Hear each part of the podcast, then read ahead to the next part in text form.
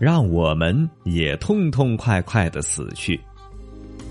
有一个人请阿凡提吃晚饭，主人先端来许多饭菜让客人吃。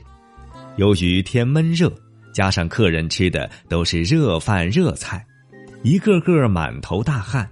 饭后，主人给每位客人端来一小碗冰镇冷饮，却给自己端来两大碗冷饮，美美的喝起来。一边喝还一边伸着懒腰说：“啊，痛快死了，痛快死了，痛快死了！”阿凡提和其他客人把面前的一小碗冷饮一饮而尽后，不知干什么好。过了一会儿，阿凡提把主人面前剩下的两大碗冰饮拿过来说：“尊敬的主人，请您把这碗冷饮给我们喝了吧。